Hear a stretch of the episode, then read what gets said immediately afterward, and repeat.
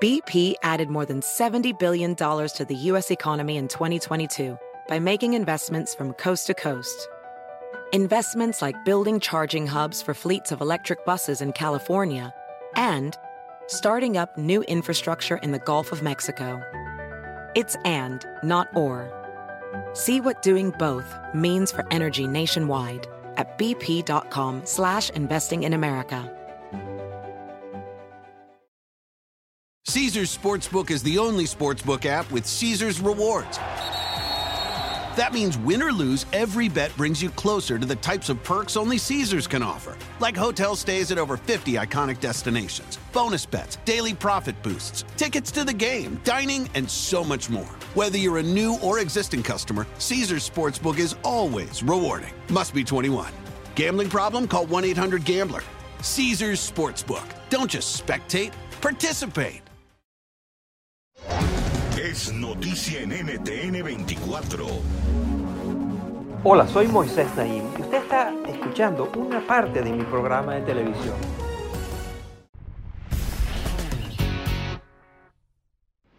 Todos cometemos errores, todos tomamos decisiones que después nos damos cuenta que son equivocadas. Muchas veces esas eh, equivocaciones tienen que ver con ser apresurados por atropellarnos, entre otras características. Mi invitada de hoy es una experta en la toma de decisiones y ella ha analizado cómo se han tomado grandes decisiones no solo a nivel individual, sino también a nivel gubernamental. Se llama Vina Venkatamaran. Es una experta en toma de decisiones. Eh, eh, ha trabajado, ha sido profesora en el Instituto Tecnológico de Massachusetts. Está en el comité editorial del periódico El Boston Globe. Ha tenido cargos importantes en la Casa Blanca con Barack Obama atendiendo el tema de cambio climático y ha trabajado en Guatemala, en Vietnam y en varios países del mundo. Su más reciente libro se llama El telescopio del optimista y de eso voy a hablar con ella a continuación. Esta es mi conversación con Vina Venkatamarán.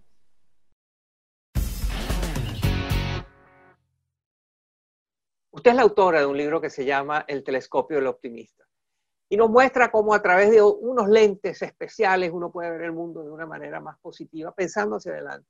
Sin embargo, este aquí que usted propone esto en medio de todo tipo de problemas, las sociedades están polarizadas, la, economía está en problemas, la, la pandemia, hay fricciones geopolíticas y usted es optimista.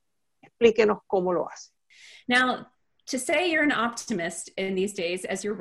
Decir que uno es optimista hoy día, como bien sugieres, puede parecer algo raro e incluso ingenuo. Pero no me refiero a que debemos sentarnos a mirar el mundo y pensar que inevitablemente va a haber una mejoría y progreso. Yo hablo del tipo de optimismo que cree que a través de las decisiones que tomamos podemos moldear el futuro, ya sea para bien o para mal. Así que el telescopio del optimista se trata de usar los conocimientos y herramientas que los seres humanos y hasta sociedades enteras han utilizado para pensar a futuro de una manera efectiva y hacerlos parte central de nuestra política y de cómo vivimos nuestras vidas. En el libro usted da muy interesantes ejemplos de cómo el pensar hacia adelante ha permitido a la humanidad progresar, porque se prepara para lo que viene. Sin embargo, son una minoría. La gran mayoría de los intentos de pronosticar el futuro y de actuar con base en esos pronósticos han fracasado. Háblenos de ese contraste. Bueno, el libro es sobre el arte de lo posible. Está basado en el hecho de que han habido grupos de personas que han pensado a futuro de manera efectiva. Pensemos en la revolución agrícola. Hubo una transformación hacia planificar según las temporadas y guardar alimentos para consumir más adelante en lugar de simplemente cultivar y comérselo todo de una vez. Eso fue un primer triunfo hace 10.000 años. A medida que nos volvemos más sofisticados, la ciencia nos ha permitido pronosticar el futuro. Tenemos, por ejemplo, modelos climáticos que nos permiten ver el derretimiento del Ártico o el aumento del nivel del mar. Y la necesidad de planificar para el futuro nunca ha sido tan importante para los humanos como lo es hoy. En el caso de la pandemia, por ejemplo, Estados Unidos ignoró las primeras señales y ahora el país que era considerado el epicentro de la innovación biomédica es el epicentro de la pandemia. Este tipo de fallas son comunes y en parte se debe a que nuestra cultura, economía y política están organizadas para subrayar los beneficios a corto plazo, pero no son fallas inevitables. De ahí viene mi optimismo, porque creo que podemos tomar decisiones diferentes. ¿Cuáles son los principales obstáculos que tenemos como seres humanos para pensar hacia adelante y actuar en consecuencia? Parte de lo que afecta nuestra capacidad de pensar a futuro es lo que decidimos medir. A menudo medimos las ganancias trimestrales o el Producto Interno Bruto en las economías. Si se trata de nosotros mismos, puede que midamos el número de correos electrónicos que respondemos en un día. Enfocarnos en esas medidas a veces nos lleva a ignorar una futura oportunidad o amenaza. Otro factor es nuestra incapacidad de imaginar el futuro y darle tanta importancia a eso como a nuestro presente. Además, la manera como recompensamos el corto plazo también afecta nuestra habilidad de pensar a futuro. Por ejemplo, solemos preguntar de nuestros líderes políticos, ¿qué han hecho por nosotros hoy? en lugar de considerar lo que puedan hacer por nosotros el día de mañana. Si la ciudadanía reelige a un político solo en base a lo que pasó en los últimos dos años, entonces tenemos una situación en la cual los líderes políticos nunca tendrán la motivación ni el incentivo para gobernar pensando en el largo plazo. Ya estamos viendo algunos indicios de cambio. Hoy muchos ciudadanos están exigiendo que los líderes políticos tomen medidas contra el cambio climático porque es un problema que no solo nos afecta a nosotros, sino también a futuras generaciones. Denos ejemplos de casos exitosos de pensar hacia adelante que tuvieron consecuencias positivas. Un ejemplo es el caso de la central nuclear de Onagawa, que se convirtió en un refugio para los damnificados del terremoto y tsunami que azotó a Japón en 2011. En cambio, la central nuclear de Fukushima Daiichi, que estaba mucho más lejos del epicentro del terremoto, sufrió una fusión nuclear que provocó un gran desastre.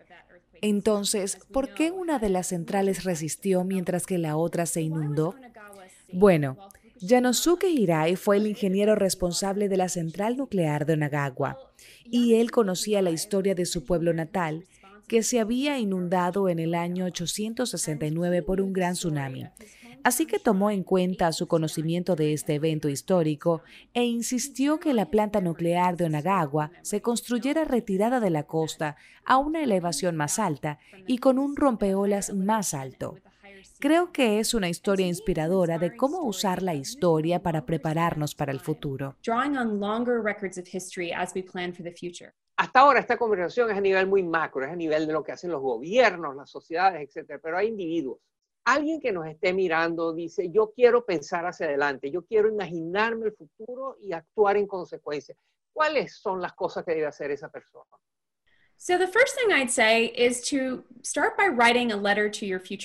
Lo primero que diría es que esa persona escriba una carta a su yo del futuro a ser abierta 25 años más tarde.